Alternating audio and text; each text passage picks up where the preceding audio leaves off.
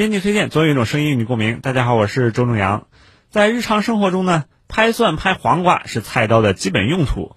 然而，作为老字号的张小泉却造了一把不能拍蒜的菜刀，这在网上引发了热议。这个消费者王女士啊，用张小泉的菜刀在拍蒜的时候，咣当一下就断裂了。随后呢，王女士联系上了张小泉菜刀的官方客服，客服表示不建议使用张小泉菜刀去横拍大蒜呀、黄瓜等等。这源于刀本身的材质及使用场景受限等因素的影响。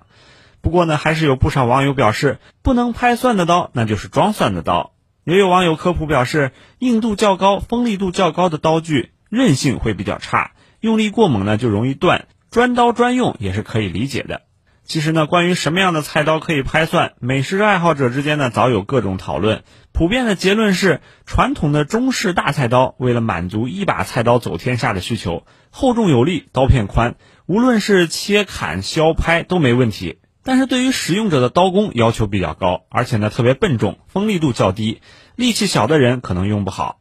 而比较窄薄灵活的刀具呢，对于厨房菜鸟来说比较友好，切肉切蔬菜会更加的锋利轻便。但是可能经不起拍蒜这样的大力出奇迹的操作。由此看来，菜刀拍不了蒜，的确也不是质量问题，而是刀具设计功能的侧重问题。这次张小泉之所以引来了众多网友的质疑啊，主要是因为它是老牌的国货，是中国人的菜刀，那大家伙自然就默认他会更加考虑中国人的需求。